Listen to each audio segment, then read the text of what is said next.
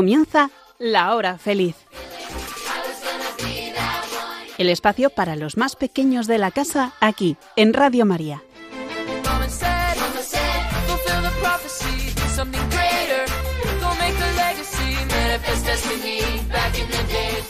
Muy buenas tardes a todos los que estáis escuchando Radio María, especialmente a los niños, pero también saludamos a los que sois jóvenes de corazón.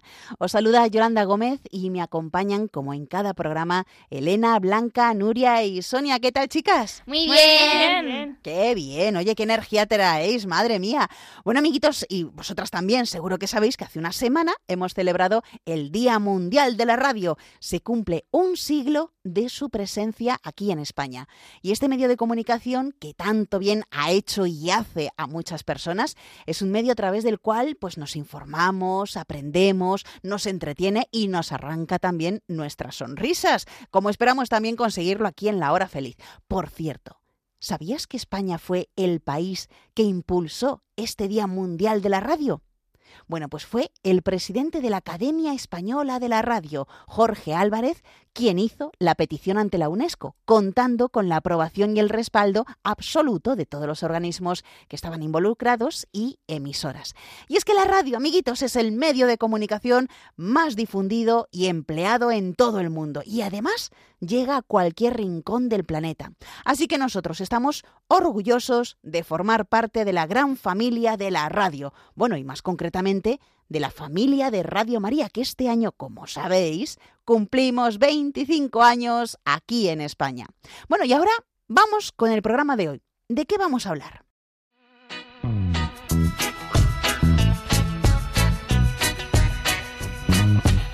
Pues estamos en Cuaresma, que es un tiempo muy especial para acercarnos más a Jesús. Y las obras de misericordia nos ayudarán a vivir nuestra vida como Cristo la vivió. Después hablaremos de curiosidades sobre algunos animales. Y nos divertiremos con los chistes y las adivinanzas, después de escuchar el cuento La mariposa de los hielos.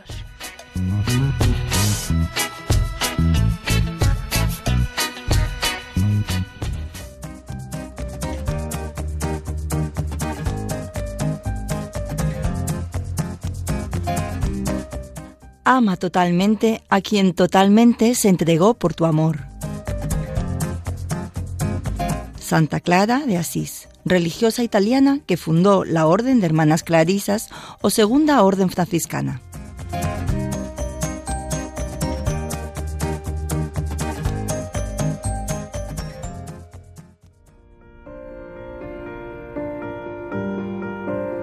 Jesús, dame la capacidad y voluntad para ayunar de palabras que hagan daño a otros y ayúdame a transmitir frases de cariño. Ayunar de enfados y ser más paciente. Ayunar de pesimismo y en cambio tener más esperanza. Ayunar de quejarme y conseguir que me asombre con las cosas sencillas de la vida. Ayunar de juzgar a otros y descubrir al Jesús que vive en ellos. Ayunar de tristeza y amargura y que sepa alegrar el corazón. Ayunar de egoísmo y tener más compasión por los demás. Ayunar de soberbia y no saber pedir perdón para, con tu ayuda, reconciliarme con los demás y contigo. Amén.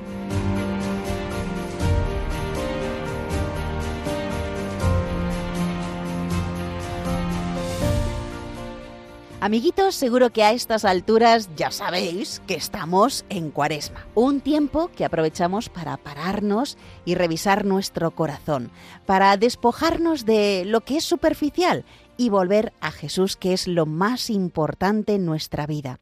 A ver, ¿qué pensáis, Elena, Blanca, Noria y Sonia, que sería mm, lo más importante que podemos destacar de este tiempo? Pues lo primero es que son 40 días porque son los que pasó Jesús en el desierto. Es tiempo de conversión, es decir, eh, cambiar, ser mejores, recuperar nuestra amistad con Dios. Y si hemos obrado mal, pedir perdón. Así volvemos a estar cerca de Jesús. Los sacerdotes visten de morado. Nos preparamos para vivir la Pascua. Y durante la cuaresma se nos invita a rezar más, a dar limosna y a hacer ayuno. Ay, el tema del ayuno. Seamos sinceros, cuando llega el momento de ayunar, pues a veces hay que reconocerlo, nos cuesta, nos cuesta hacerlo y fácilmente podemos dejarlo de lado. Pero os voy a mostrar tres beneficios de un buen ayuno acompañado de la palabra y la oración. El primer beneficio es que nos acerca a Dios. Mirad, Jesús, podemos leer en la Biblia, dijo a los fariseos que mientras él estaba en la tierra, sus seguidores no tenían necesidad de ayunar, pero que cuando él se fuera, ahí sí ayunarían. De esta manera, pues nos daba a entender que el ayuno nos hace estar más cerca de él. El segundo beneficio es que el ayuno nos ayuda a que tengamos dominio sobre nosotros, es decir, nos ayuda a tener más control sobre nuestros impulsos o deseos. Y el tercer beneficio, nos ayuda a ser fuertes contra las tentaciones. Y es que Jesús les dijo a sus discípulos que la práctica del ayuno es un arma poderosa para expulsar las tentaciones que el demonio nos ofrece cada día. Bueno, por cierto, cuaresma significa también vivir nuestra vida como Cristo la vivió. Y sabéis, las obras de misericordia son geniales para ello. Así que os proponemos que durante esta cuaresma intentemos vivir las obras de misericordia, por lo menos algunas. ¿Y cuáles son las obras de misericordia? ¿Os acordáis? Son 14 obras de misericordia. De ellas hay 7 corporales y 7 espirituales.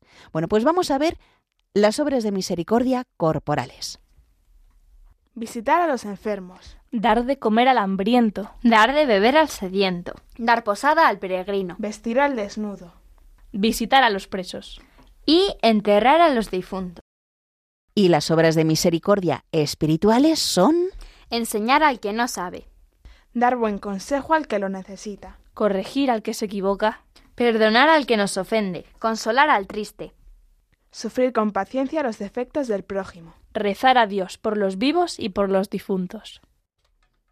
¿Y cómo surgen estas obras de misericordia?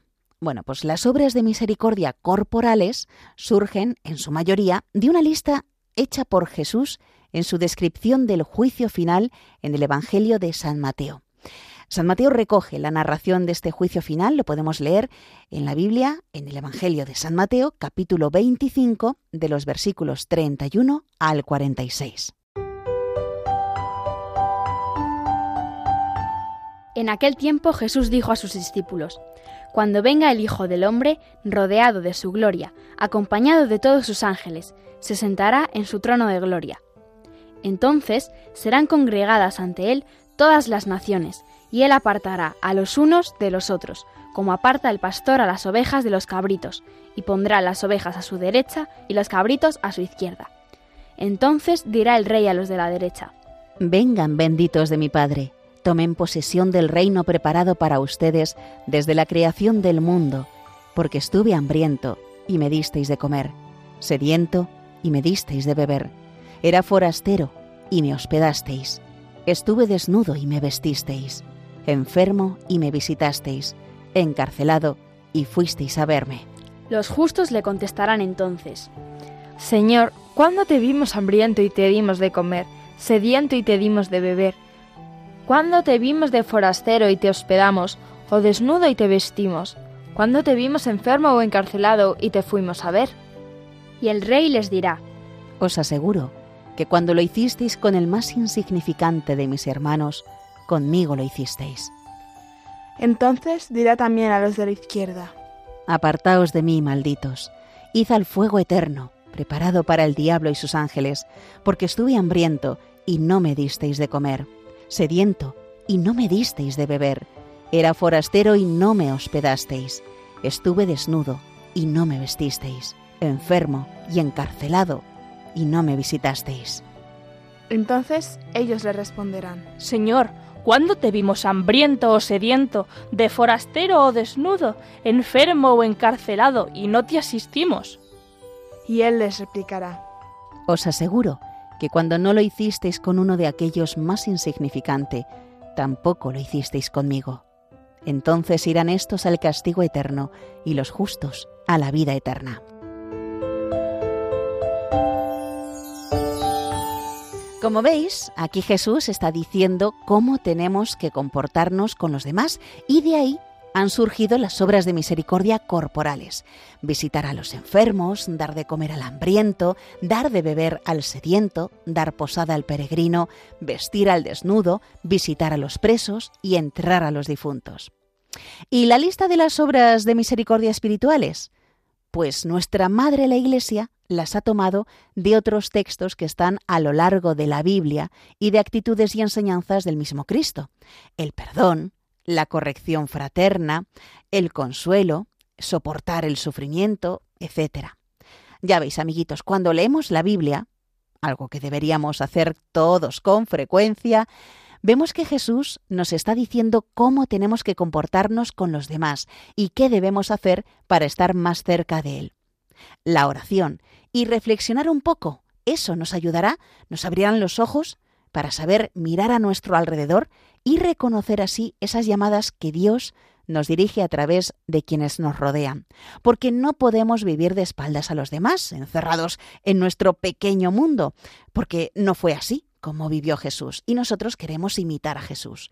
Los evangelios nos hablan muchas veces de su misericordia, de su capacidad de participar en el dolor y en las necesidades de los demás. Por ejemplo, eh, se compadece de la viuda de Naím, llora cuando su amigo Lázaro muere, se preocupa por todas las personas que le siguen y que no tienen nada que comer, también se compadece sobre todo de los pecadores, de los que caminan por el mundo sin conocer la luz ni la verdad.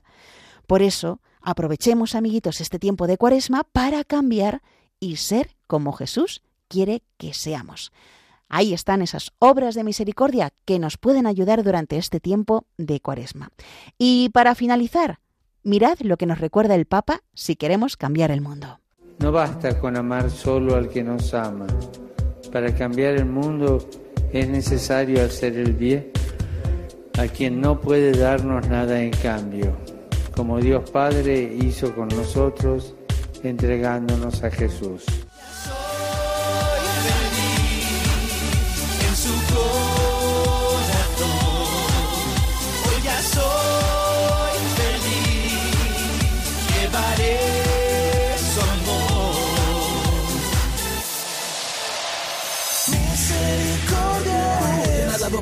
Sed y hambre. Da cobijo aquel que lo demande. Escuchar de tu boca esta frase cuando mi vida cabe. Y aquí benditos de mi padre. Vestir al desnudo no quedará mal de visita al enfermo, los brazos del padre. Obreros son pocos, la mía siempre es mucha. Misericordia, hermano, escucha. Del polvo vinimos, huesos de mis huesos, amando al de al lado, socorriendo a los presos. Enseñar al que no sabe, pues si no conocen, ¿cómo quieres que alaben? Dar buen consejo al que lo necesita, cuando el camino tuerce y todo se complica. Con amor, con alegría de hermanos, corregimos a los equivocados. Las injurias, las ofensas perdonamos, el consuelo procuramos alcanzado. Los pacientes salvan a la humanidad, levantarnos fortalece la humildad. Soportarnos la flaqueza sanará, muerte luego brotará, brotará fraternidad. Rezar por los hermanos, tomarnos esto en serio, que sea la caridad y el amor siempre su centro. Al final de este destierro, enterrando aquí sus cuerpos, pidamos por sus almas para que lleguen al cielo. Ya soy feliz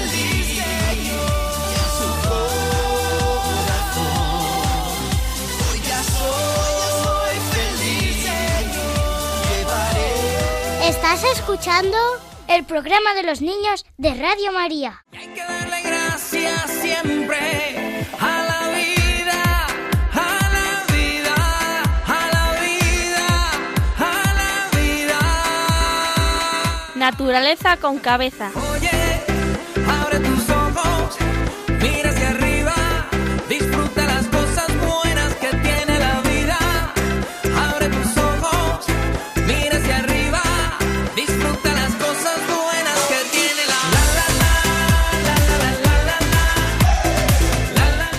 este mes de febrero queremos hablaros de algunos animales cuyo Día Mundial o Internacional se celebran. Pero... ¿Alguna vez te has preguntado por qué desaparecieron los animales del pasado? ¿Por qué los de hoy en día son como son? Estas fueron algunas de las preguntas que yo me hice a lo largo de mi vida. Mi nombre es Charles Darwin. Y el 12 de febrero de 1809 nací yo. Esta es mi historia. Desde que era niño, siempre conservé a dos buenas compañeras, la curiosidad y las ganas de aprender. De mis primeros años recuerdo sobre todo la casa de mis padres. Era genial. Era una antigua mansión inglesa, con un enorme jardín rodeada de prados y bosques. Era el lugar ideal para observar minerales e insectos. Cuando ya era un poco más mayor y acabé el colegio, seguí estudiando y conocí al señor Henslow, un profesor del que me hice muy amigo. Un día me propuso algo inesperado.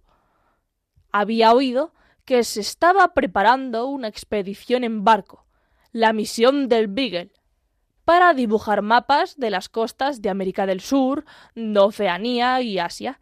Necesitaban que les acompañara un científico para hacer un catálogo de la fauna y la flora, y el señor Henslow enseguida pensó en mí.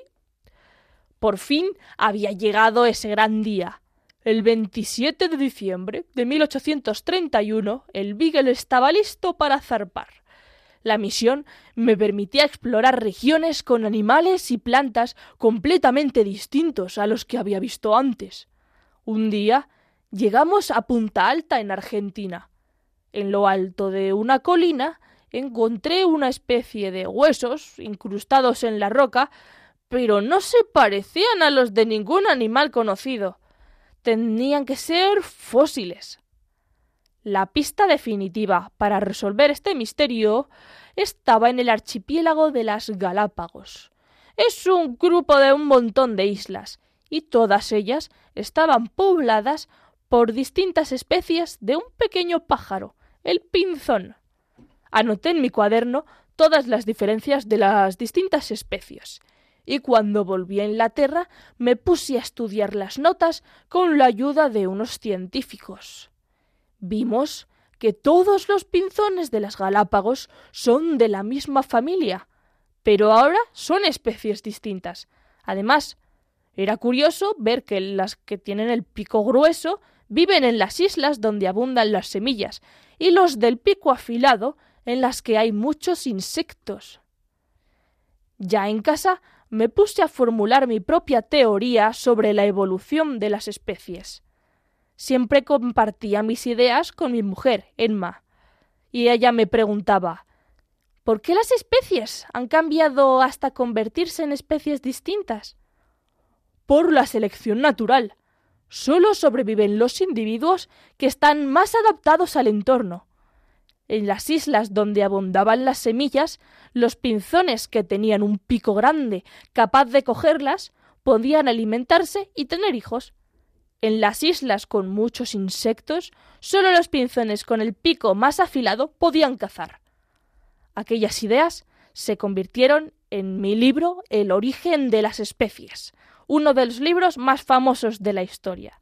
Y gracias a la teoría de la evolución, hoy podemos entender la historia de la vida en la Tierra. Yo os voy a hablar de un animal que Darwin ya conocía antes de irse de viaje. Seguro que todos conocéis a los galgos, esos perros que están en los huesos, de hocico alargado y muy, pero que muy rápidos. Y es que sí son verdaderamente rápidos. Por ejemplo, la raza más rápida es el galgo inglés, con 72 kilómetros hora, aunque el galgo español tampoco se queda muy atrás, con unos 70 y los tipos de galgo más lentos llegan a alcanzar 40 kilómetros hora. Teniendo en cuenta que la persona más rápida llega a los 42, nos superan por bastante. Aunque los galgos tienen otros récords, como el de dormir, y es que estos perros son capaces de dormir al menos 18 horas diarias. Claro, necesitan recuperar toda esa energía. Esta necesidad de ser tan rápidos y ágiles se debe a que estos perros han sido y en algunos sitios siguen utilizando para la caza, y esto hace que, por ejemplo, en España se abandonen más de 60.000 galgos al año, ya que cuando se hacen viejos o por alguna otra circunstancia no pueden correr tan bien, se abandonan o se matan. Por eso se celebra el 1 de febrero el Día del Galgo, para generar conciencia sobre el maltrato al que es sometida esta raza de perros e intentar darles una segunda oportunidad, rescatándolos y dándolos en adopción como animales de compañía. Nuria nos ha mencionado que los galgos duermen mucho, pues yo os voy a hablar de otro animal que también le encanta dormir, la marmota. En el programa que hicimos el 24 de febrero de 2022 os hablé del Día de la Marmota, que fue el 2 de febrero, pero esta vez me voy a centrar más en el animal y no en el día. Las marmotas son roedores de la familia de las ardillas, que se encuentran principalmente en regiones montañosas y praderas de América del Norte, Europa y Asia. Estos animales, que seguro que reconocéis por sus cuerpos compactos y colitas peludas, desempeñan un papel destacado en el equilibrio ecológico.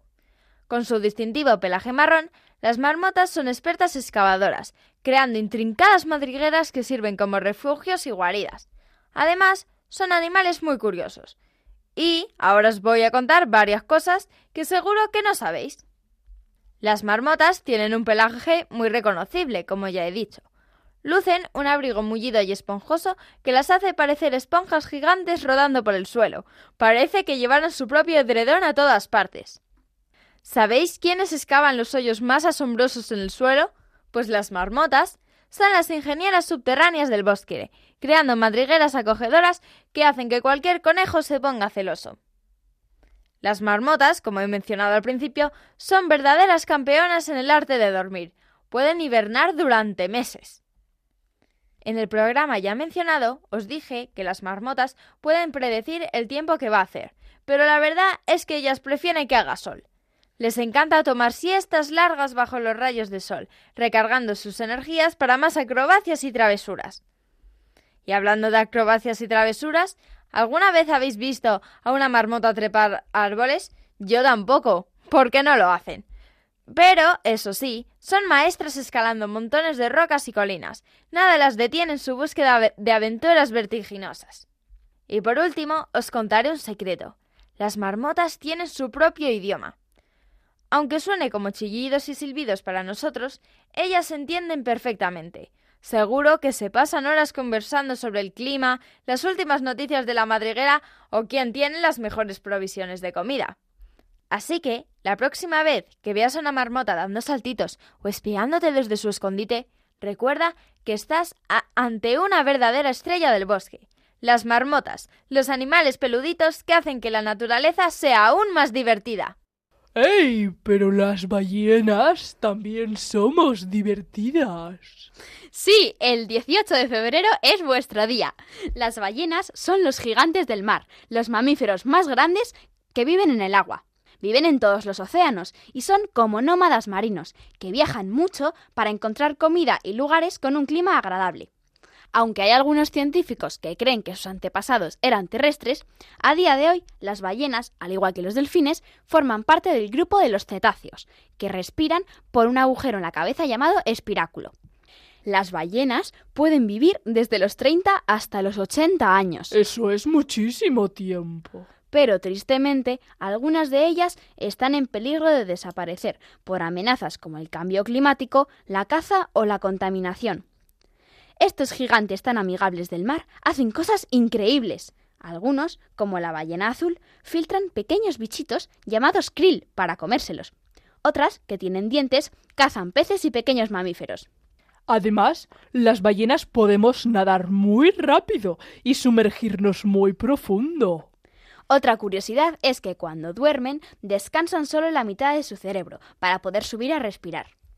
Pensad en la vida diaria de una ballena. Comen, juegan y descansan. Un verdadero día de diversión en el mar. Y también se comunican con canciones únicas, como si tuvieran su propio concierto bajo el agua. Y recordad, para que las ballenas puedan vivir sanas y felices, es importante que nosotros cuidemos el océano. Que es nuestro hogar.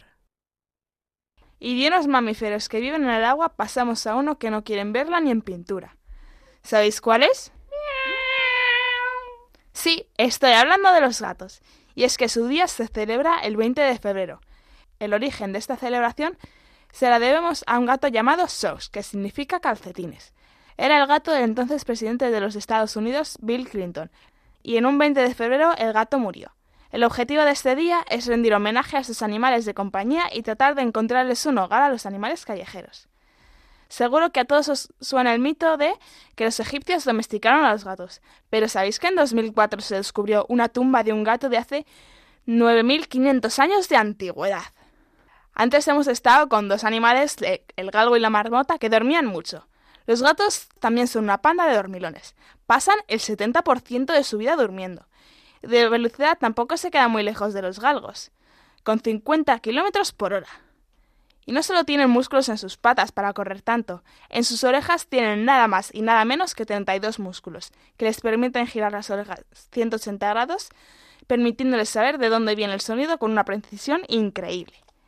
Todas las mascotas acaban teniendo un huequecito en el corazón de sus dueños, incluso para llegar al punto de que en un caso el dueño de un gato cuando murió le dio su fortuna a la mascota en vez de a su familia o que los egipcios cuando moría su gato se afeitaban las cejas. ¿Y sabías que los gatos y los humanos tenemos más en común de lo que crees? Por ejemplo, los gatos tienen su propia huella dactilar, aunque en su caso es la nariz, o que su cerebro es más parecido al nuestro que al de los perros. ¡Ey! ¿Y de mí no vais a hablar? Mi día es el 27 de febrero. Hola, oso polar. Sí, vuestro día es el 27 de febrero. Los osos polares también se llaman osos blancos y son los reyes del frío. Viven en el hielo del Ártico, donde cazan focas y otros animales del mar. Su pelaje es tan blanco que se mezclan con la nieve. Es como si lleváramos un abrigo de invisibilidad. ¿Sabíais que los osos polares han cambiado mucho con el tiempo? Hace 20 millones de años, en una época llamada Mioceno, empezaron a parecerse ya a los osos polares que hoy conocemos. Otra curiosidad es que debajo de su pelaje blanco tienen una piel oscura que los ayuda a mantenerse calentitos.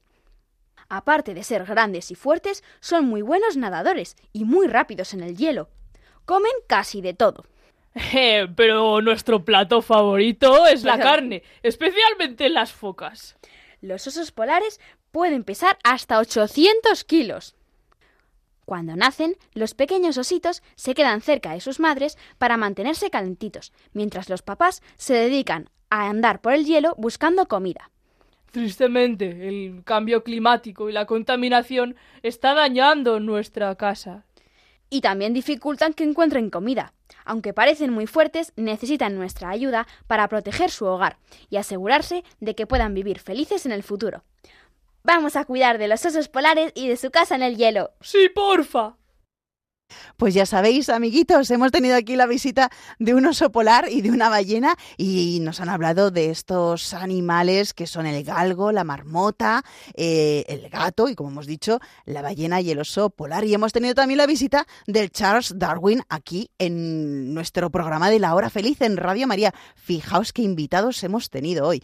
Bueno, también os invitamos a vosotros, amiguitos, a escribir al programa para contarnos cuál es vuestro animal favorito y por qué.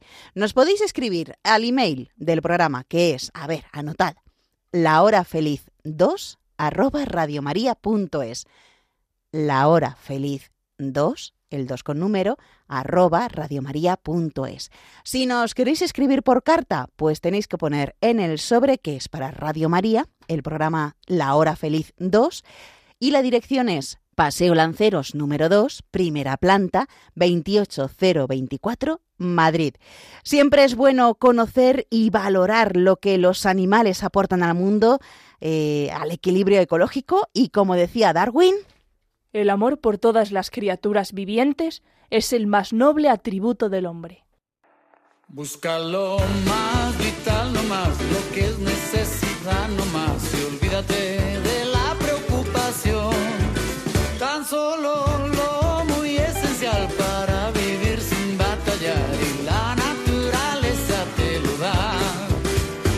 quiera que vaya, donde quiera que estoy.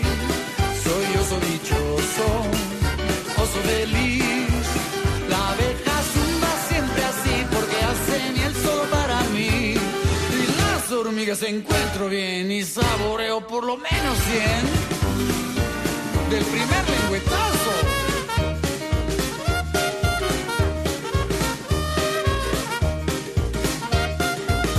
Lo más vital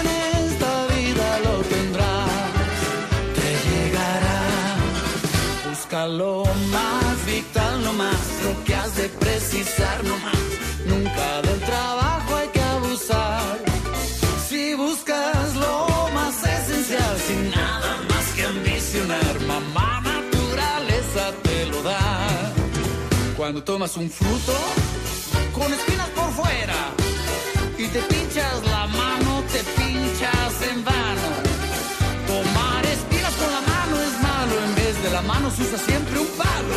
Más fíjate bien usarás la mano cuando tomes la fruta del banano. ¿Aprenderás eso tú?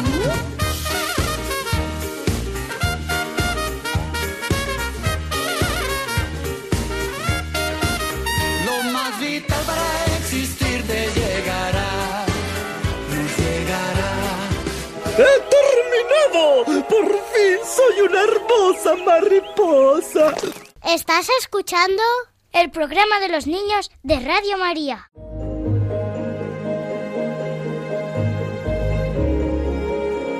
Chiqui Historias.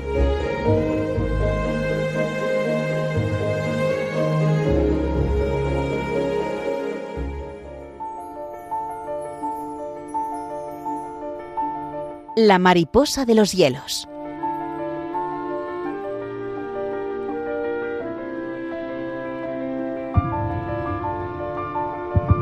Aquella mañana lucía el sol y comenzaba a oírse el canto de los arroyos.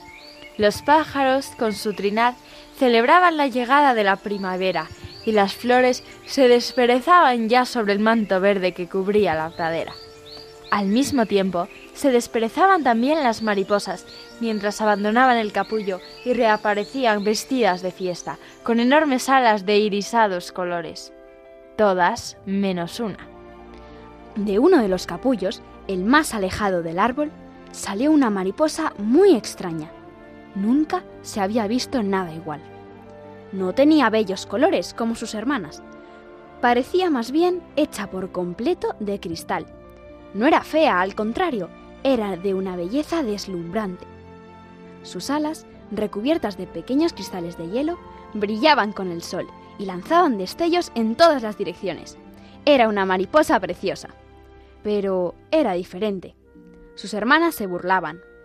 ¡Qué raro es tu vestido! ¿Dónde están tus colores? Le preguntaban las libélulas. Tus alas no son de terciopelo. Le advertían las arañas. ¿Antes también eras distinta? Se extrañaban las orugas. ¡Eres un bicho raro! Sentenciaban los insectos palo. La mariposa era preciosa, pero era diferente. Y por ese motivo nadie la tomaba en serio. Sus hermanas no querían jugar con ella, y el resto de insectos se la quedaban mirando con compasión. De nada les servían sus cristalinas alas transparentes, sus destellos brillantes, su fragilidad de cristal, el silbido de su aleteo. Nadie la quería, porque no era una mariposa de colores, con alas de terciopelo y negro cuerpo azabache.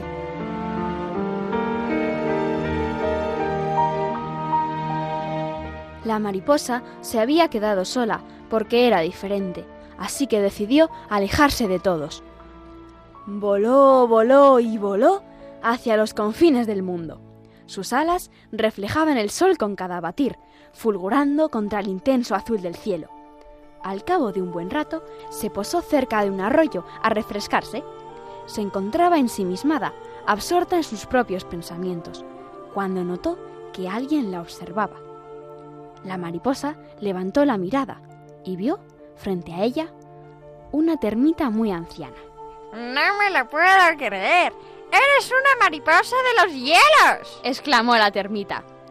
La mariposa no entendía a qué se estaba refiriendo. ¿Yo? No, no, no soy una mariposa de los hielos. Solo soy una rara mariposa que nació sin colores. La termita le insistió. Le dijo que su abuelo le contaba una historia que hablaba de cómo, cada primavera, una sola mariposa nace diferente a las demás. No tiene colores ni alas de terciopelo. Al contrario, es transparente y brillante como un copo de nieve, y sus alas son rígidas y frágiles como el hielo. Es diferente, sí, pero es única.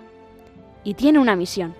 La mariposa de los hielos es la encargada de guardar el invierno, para que sepa encontrar el camino de vuelta y no se pierda, y pueda así regresar cada año. La anciana termita le insistió. No eres rara, eres especial. Eres la guardiana del invierno. Sin ti, nada volvería a empezar. ¿Empezar? Pero si es en primavera cuando empieza todo. No, en realidad todo empieza en invierno. Se necesita la nieve para que con el deshielo el agua se reparta por el mundo y puedan brotar las plantas. El invierno no es el fin de la vida, sino el inicio de ella. Cuando se corrió la voz entre los insectos, estos comenzaron a mirar a la mariposa con admiración. Ahora todos se sentían afortunados por tener entre ellos a una mariposa de los hielos. Aprendieron que ser diferente no quiere decir ser raro, sino especial, y que los seres especiales están en este mundo para cumplir una importante misión. Solo hay que descubrir cuál es. Gracias a la mariposa de los hielos, el invierno supo encontrar el camino de vuelta, coloreándolo todo de blanco. Con la llegada de una nueva primavera, otra mariposa muy especial comenzó a romper su capullo de hielo.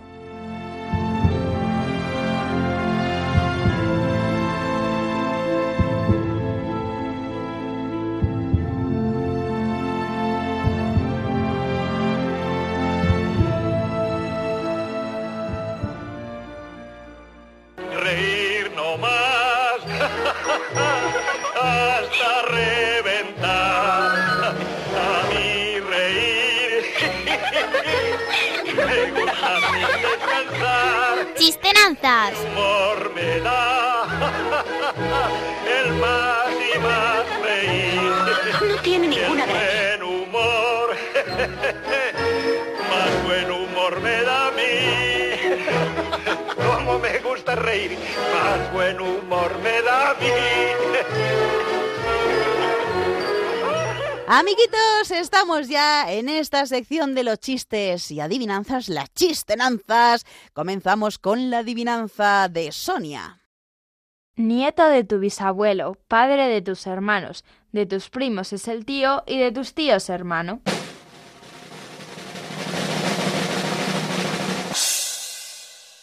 Tu padre. Sí.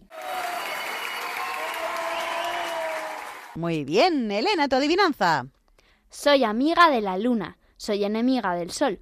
Al llegar la luz del día, guardo mi faro y me voy.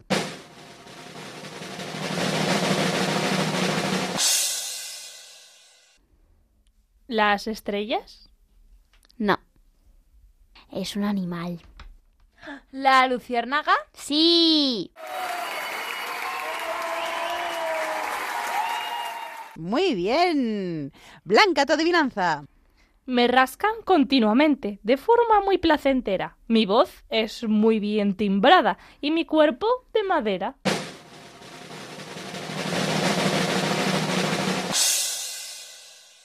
La guitarra. Sí. ¡Qué rápidas! Vamos con la adivinanza de Nuria. Este es un animal de tal modo original que al ponerse cara arriba ya no se llama igual.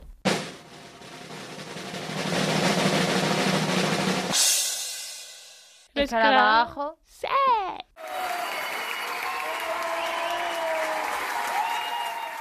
Estupendo, pues vamos ya con los chistes, Sonia. Señora, le aseguro que en este bloque no hay nadie que se llame Josefa. Pues es la primera vez que veo una manzana sin ninguna pepita. Me encantan los mensajes de voz. ¡Oh, yo los detesto! Sí, esos también molan. Me voy dos semanas de vacaciones a Hawái. ¡Qué guay! Pues no te olvides de escribir. ¡Uh, espero que no, con lo que me costó aprender!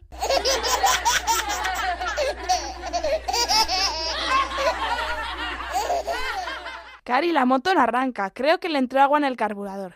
Pero ¿tú sabes dónde está el carburador? En la moto. ¿Y la moto? En el río.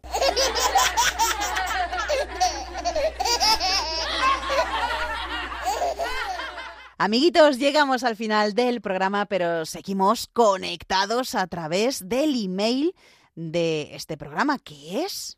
La hora feliz 2 arroba radiomaria.es. Y si nos quieren escribir por carta, esta es la dirección. Bueno, antes de nada tenéis que poner en el sobre que es para Radio María, la hora feliz 2. Y la dirección es Paseo de los Lanceros 2, primera planta, 28024, Madrid. Nos podéis escribir para contarnos qué cosas os habéis propuesto hacer en esta cuaresma para ser mejores y estar más cerca de Jesús. ¿Qué obras de misericordia habéis hecho con los demás? O también como hemos hablado de algunos animales, pues cuál es vuestro animal favorito y por qué. Repetimos el email. La hora feliz 2 arroba radiomaria.es. Y la dirección por carta. Paseo de los Lanceros 2, primera planta, 28024, Madrid. Y antes de despedirnos, y como es de bien nacido ser agradecido, doy las gracias a Elena, Blanca, Nuria y Sonia por estar un programa más, haciéndonos pasar un rato estupendo. Gracias, chicas. De nada y cuidar de los animales.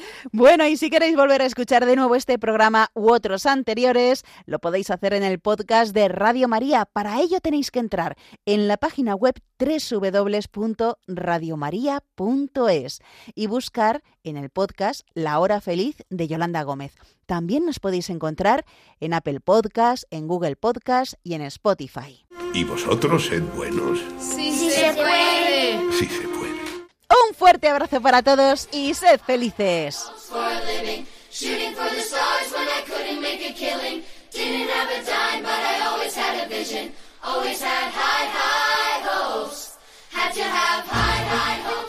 Así concluye La Hora Feliz, el espacio para los más pequeños de la casa aquí, en Radio María.